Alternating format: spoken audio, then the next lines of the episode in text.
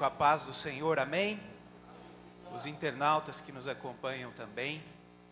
Abra sua Bíblia, por favor, na primeira carta de João, primeira epístola do apóstolo João, capítulo 2, versículo de número 18.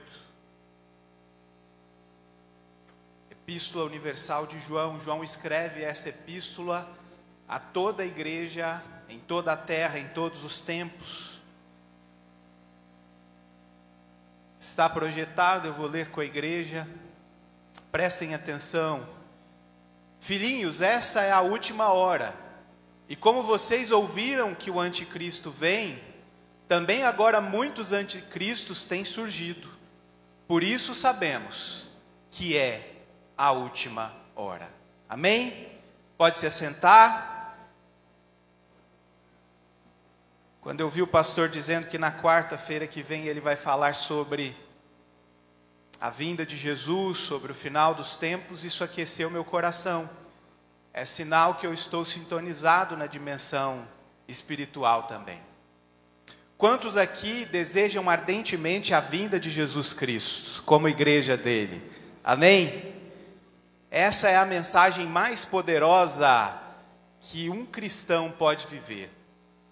Depois do nascimento de Jesus e do ministério dele na terra, no Novo Testamento não há uma promessa mais poderosa, mais aguardada, mais esperada, mais falada, mais evidenciada do que a vinda de Jesus Cristo.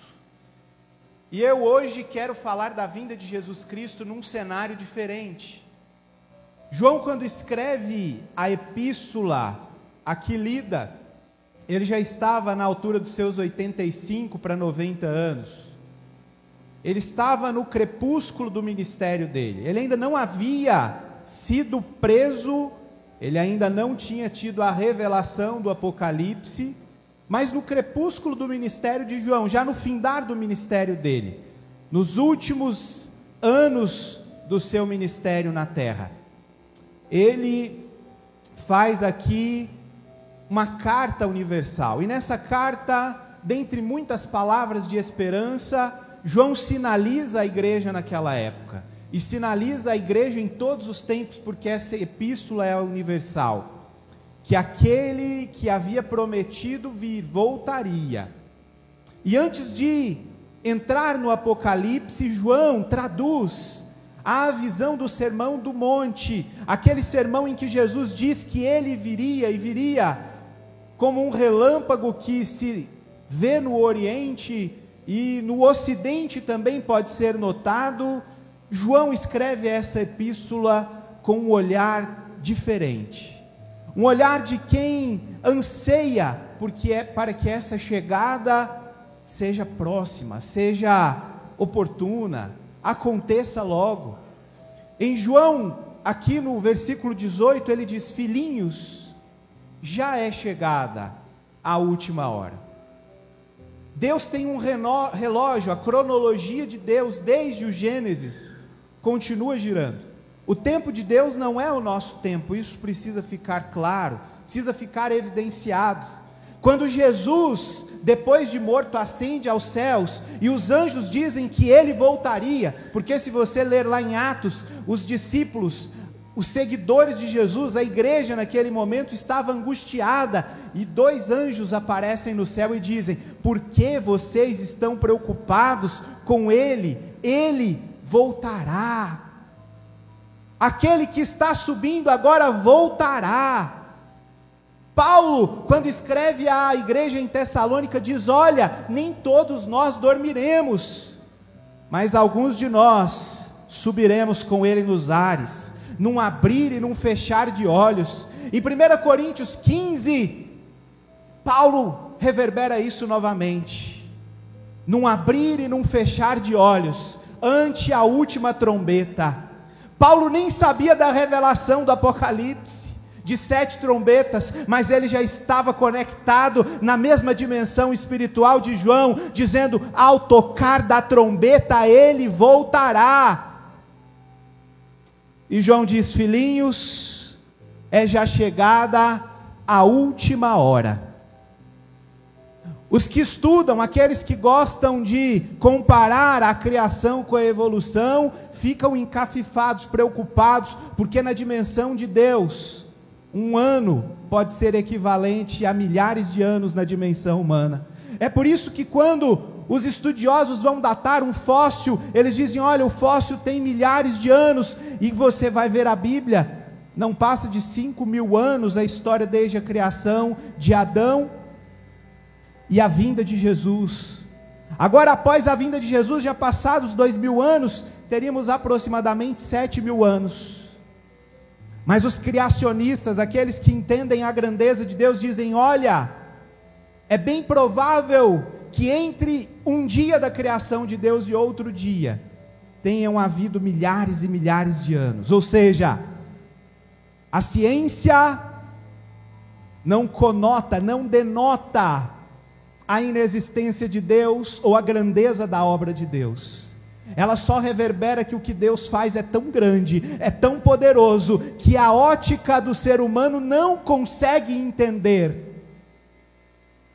E quando João diz isso, há pouco menos de dois mil anos atrás, porque aqui ele já estava com seus 80 anos, eu fico imaginando ele dizendo assim: Filhinhos, já é a última hora. Imagine você, João, pregando o anseio dele de que Cristo voltasse, de que aquela cena da ascensão de Cristo, lá em Atos dos Apóstolos, e aquela promessa dos anjos se cumprisse, era tão grande, porque já naquela época haviam muitos anticristos, havia muita luta, muita resistência, muita dificuldade, e olha que a igreja daquela época não tinha experimentado nem a metade do que os cristãos da igreja primitiva viriam a experimentar depois. Iriam ser jogados em anfiteatros, em lugares onde serviriam de espetáculo, seriam comidos por bestas feras, seriam perseguidos, degolados, colocados em fogueira, seriam impelidos a negar o Cristo, porque a mensagem de Jesus, ao mesmo tempo que conforta, ela confronta e ela continua confortando nos nossos dias, mas ela continua confrontando muita gente. Tem muita gente que quer esconder as verdades de Jesus, porque a verdade de Jesus incomoda, não é politicamente correta, não dá para dizer que aquilo que Jesus disse continua sendo verdade, é meia verdade. E é por isso que a igreja em todo tempo foi perseguida. E quando João diz, filhinhos, é chegada a última hora, eu comecei a pensar, poxa, mas se ele estava dizendo naquele momento que era a última hora, e que a vinda de Jesus estava eminente, tem um paradoxo. E foi quando eu comecei a analisar biblicamente falando. Foi quando eu comecei a entender que o que, o, o que João estava dizendo é que na cronologia de Deus, logo após a vinda de Jesus, o nascimento de Jesus, a ressurreição dele após a morte, a ascensão dele ao céu, o tempo da humanidade na terra, de acordo com a promessa de Deus, já estava na sua última fase. E se João diz aqui no versículo 18, que era a última hora, há dois mil anos atrás. Então eu posso dizer com muita convicção que nós estamos nos últimos minutos da humanidade na face da terra. Nós estamos nos últimos minutos desse sistema corrompido. Nós estamos nos últimos minutos em que Satanás ri da cara da igreja. Nós estamos nos últimos minutos em que ele celebra os seus planos para destruir a igreja. Nós estamos nos últimos minutos em que pessoas têm a oportunidade de ouvir o Evangelho, porque Jesus disse que era necessário que o Evangelho fosse pregado por toda a terra, e só depois que fosse pregado ele viria. E amados, por mais que alguns não queiram aceitar esse Evangelho, tem sido pregado a internet, as redes sociais, A tecnologia viabilizou a pregação do Evangelho. Hoje mesmo, em países onde a igreja é perseguida e onde não se pode falar publicamente a mensagem de Cristo, a Bíblia pode ser acessada por aplicativo, ela pode ser lida. E onde ela não é, existem relatos no mundo islâmico, na China, nos países onde o evangelho ele é mal visto e ele não é bem recebido, que pessoas têm sonhado com Cristo. Pessoas têm tido visões assim como Paulo, têm ouvido Jesus e têm se convertido. É já chegada a última hora e no relógio de Deus, essa última hora se desenha como uma grande janela, uma janela de oportunidades. Eu me lembro aqui de Mateus, a parábola, a parábola da vinho, a parábola dos trabalhadores, em que um senhor sai convocando, selecionando colaboradores para trabalhar.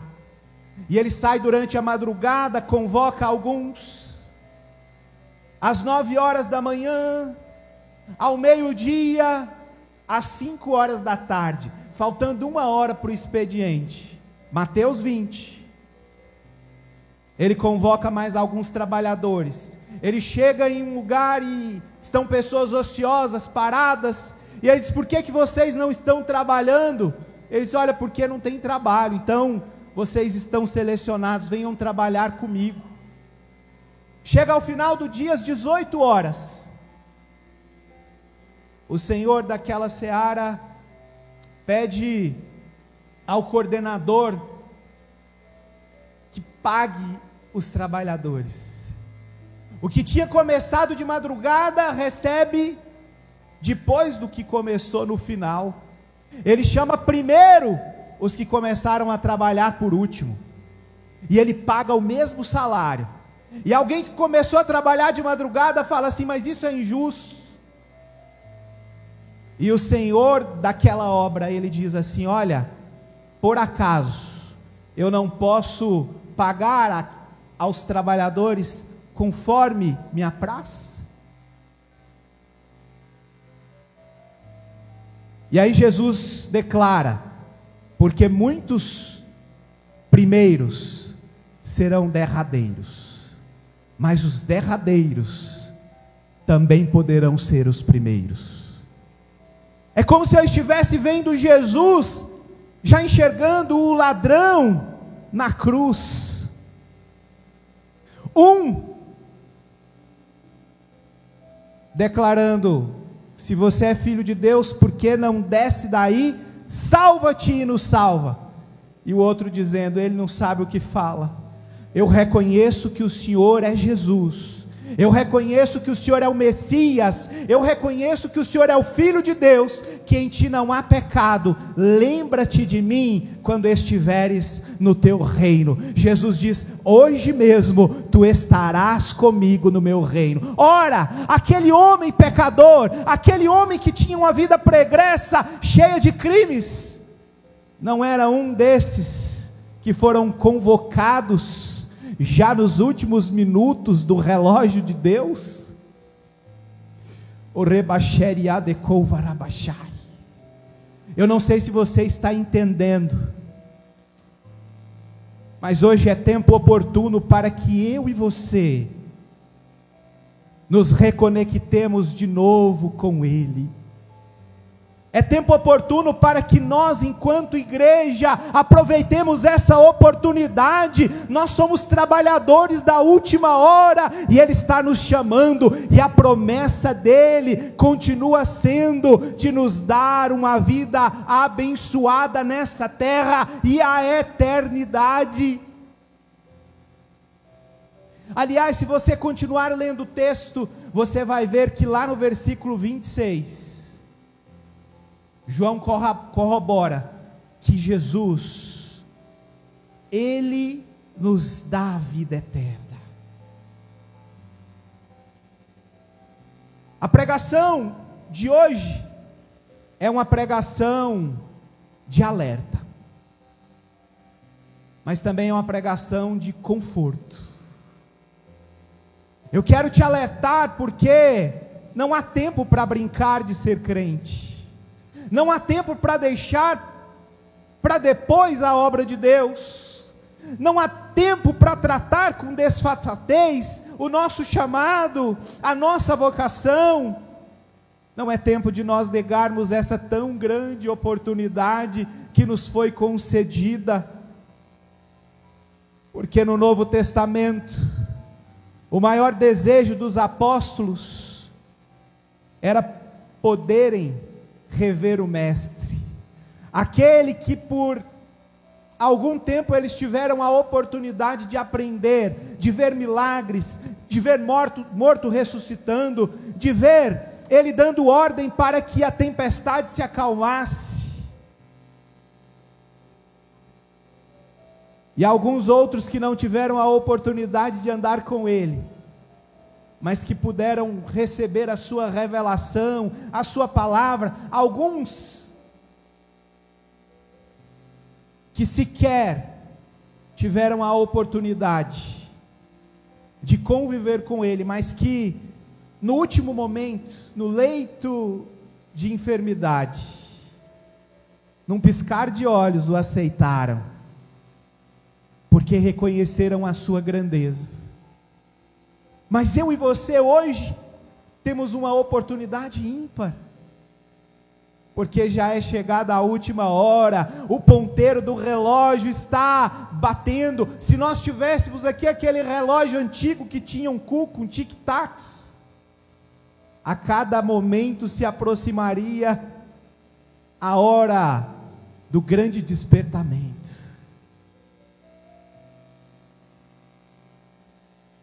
Preste atenção.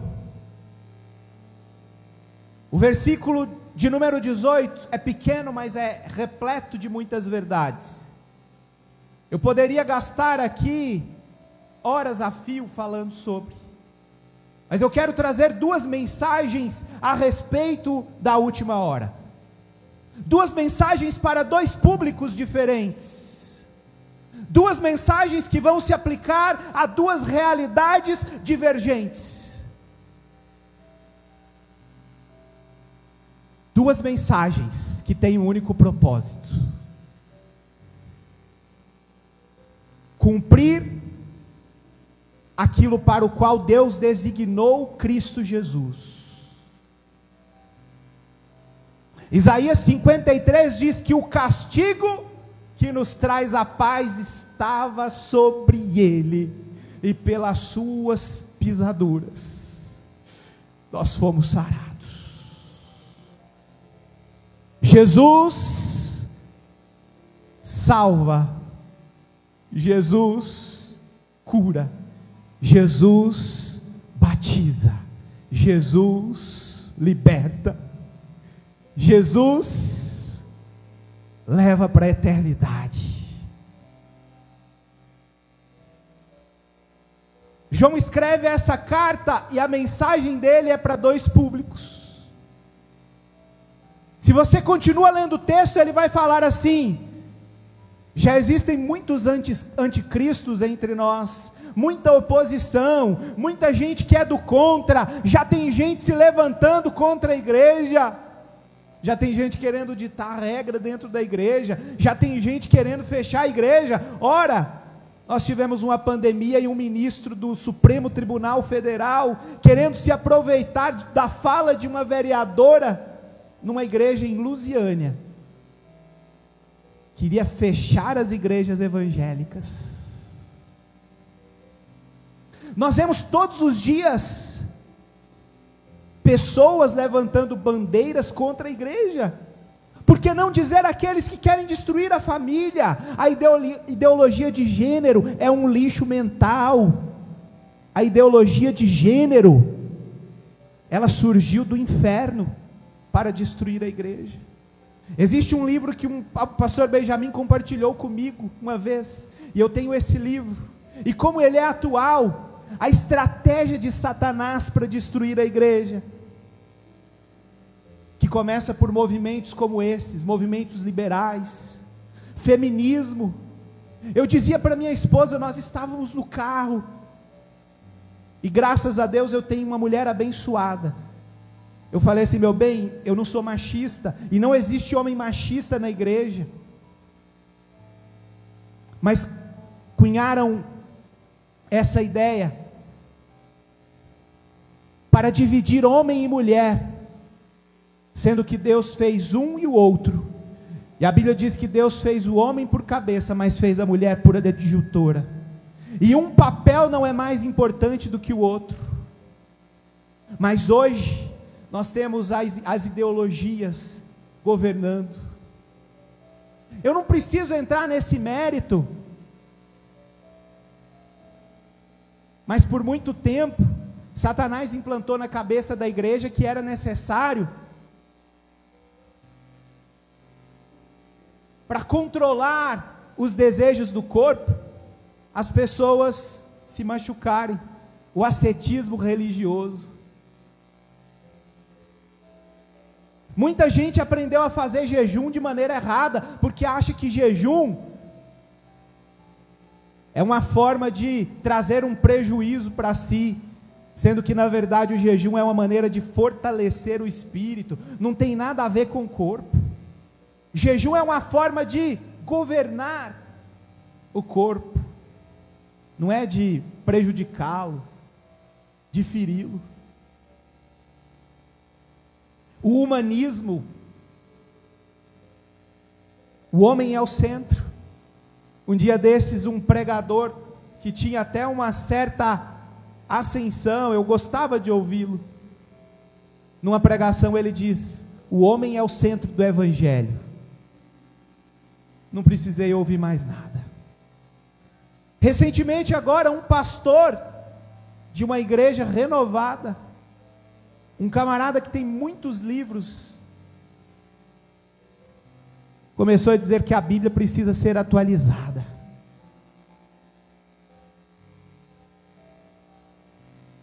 Filhinhos, é chegada a última hora. Já existem muitos anticristos e eles estão no nosso meio. Mas João continua dizendo assim: Mas tem alguns que eles estarão no nosso meio por algum tempo e depois eles vão sumir. É aquele tipo de gente que até tentou ser crente, sabe? Mas ele nunca deixou Jesus entrar no coração dele. É aquele tipo de gente que quando começa a falar da verdade, a verdade para ele é meia verdade, ele não aceita a verdade inteira. A verdade não desce. E aí Jesus é muito categórico: quem não está comigo é contra mim, e quem não ajunta espalha. Mas eu falei para você que tem dois públicos que eu preciso direcionar a mensagem nessa noite. Eu precisava falar isso só para você entender o contexto. O primeiro público para o qual essa mensagem é direcionada são os descrentes. Aqueles que ainda não conhecem Jesus, que ainda não tiveram a oportunidade de conhecê-lo de verdade. É gente que talvez tenha ouvido falar de Jesus, mas que ainda não teve a oportunidade de andar com Ele, de ter uma vida com Ele. E nesse público também se enquadram aqueles que já tiveram até um relacionamento com Jesus, mas por uma infidelidade, por uma dificuldade de se manterem nesse relacionamento, se desviaram.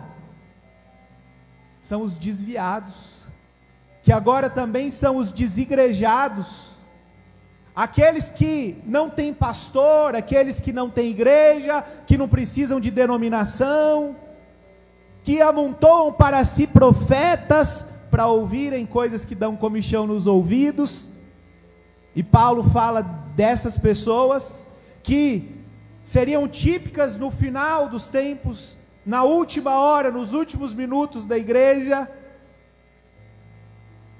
Para essas pessoas, João está dizendo assim: filhinhos desviados, filhinhos descrentes, filhinhos que ainda não conhecem Jesus, vocês precisam experimentar qual é o tamanho do poder dele. Vocês precisam entender qual é a grandeza da graça dele, que pega o homem sujo e lava esse homem no sangue carmesim, que pega o homem destruído, que pega o homem, a mulher, na sarjeta e faz ele assentar entre os príncipes. Você precisa conhecer, ou você precisa se reaproximar desse Jesus. É como se João estivesse relembrando Mateus 24, quando Jesus, lá no Sermão do Monte, ele diz que a vinda do filho do homem vai ser como nos dias de Noé. As pessoas comiam, bebiam e Noé convidava. Eu estou fazendo uma grande arca porque Deus me deu uma promessa, Ele me deu um sonho, me deu uma visão, e Ele vai salvar um par de animais, e todos aqueles que quiserem entrar na arca poderão entrar. Noé não teve uma pregação dispensando as pessoas. Noé, em nenhum momento, tinha o desejo, porque não foi assim que Deus o chamou quando lhe deu a arca, de que as pessoas fossem mortas, destruídas. Mas ele pregava e as pessoas faziam de conta que aquilo era ilusão. E tem muita gente que está nessa condição. Os cultos acontecem, as pregações vêm, o pastor fala, os cursos na igreja continuam, os fatos narrados na Bíblia, as profecias bíblicas se cumprem, e tem gente negligenciando esse chamado. Tem gente deixando para amanhã, deixando para depois de amanhã. Mas João está dizendo, filhinhos, já é a última hora. Não dá tempo para negligenciar, não dá tempo para deixar para depois. Não dá tempo para esperar amanhã. O amanhã não nos pertence. Se hoje ouvirdes a voz de Deus, não endureçais o vosso coração. A oportunidade é agora, o tempo é agora. Eu me recordo de uma frase que diz que há três coisas que não voltam atrás: a flecha lançada, a palavra proferida e a oportunidade perdida. Tem gente que até sabe que precisa se reconciliar, que precisa voltar a estar na igreja, mas está dizendo assim: amanhã eu vou, pastor, eu vou lá na ceia, pastor, eu quero ir quando o senhor pregar, pastor, quando tiver um movimento lá eu vou. E é igualzinho aquela pessoa que já comprou uma passagem para um voo, e aí ele tem uma janela grande, entre o voo, aí ele fala assim: Eu vou dar um passeio, eu vou no free shop, eu vou conhecer a cidade. Aí ele precisa comparecer lá uma hora antes para o check-in. Ele fica tão desapercebido que passa o tempo e quando ele chega já é tarde demais, perdeu o voo. Vai ser assim com muita gente. Não é por falta de tempo e nem por falta de oportunidade é por falta de responsabilidade. Porque quando o Senhor chama lá em Mateus 20 os trabalhadores, alguns já estavam no final do expediente, mas eles tiveram a oportunidade. Agora o segundo público, o segundo público é a igreja. O segundo público sou eu e é você.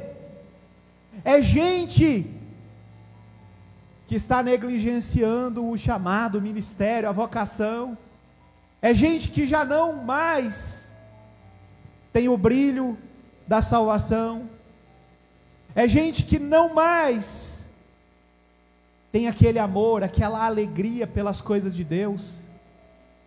E aí Jesus está dizendo assim: lembra-te de onde caíste e volta ao primeiro amor. É gente que assim como eu e você, Todos os dias está na igreja, mas não está sendo igreja. Não está se permitindo receber a plenitude de Deus. Filhinhos, já é chegada a última hora.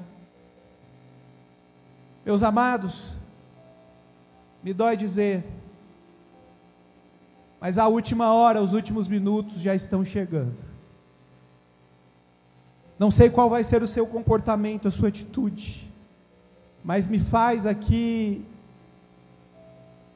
um grande favor.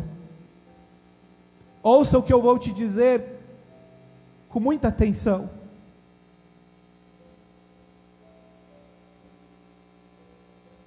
Na última hora, Judas vendeu Jesus por algumas moedas de prata. Na última hora, Pedro negou Jesus por três vezes.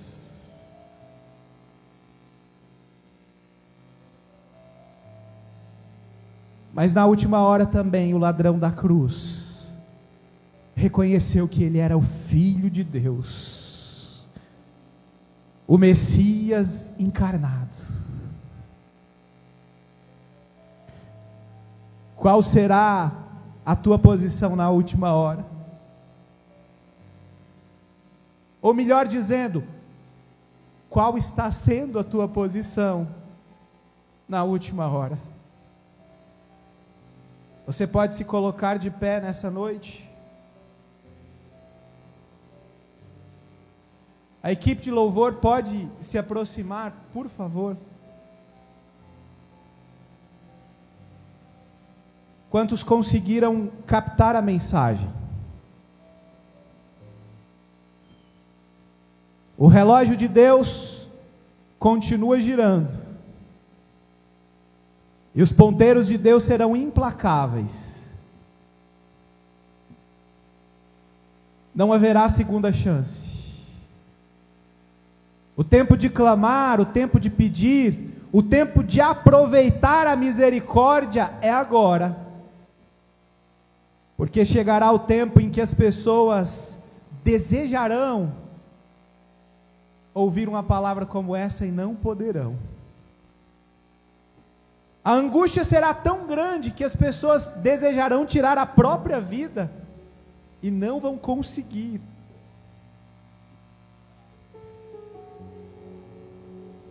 É chegada a última hora. A hora da igreja não é ontem porque já passou. Não é amanhã porque não nos pertence. A hora da igreja é agora. É por isso que o agora se chama presente, ele é uma dádiva de Deus.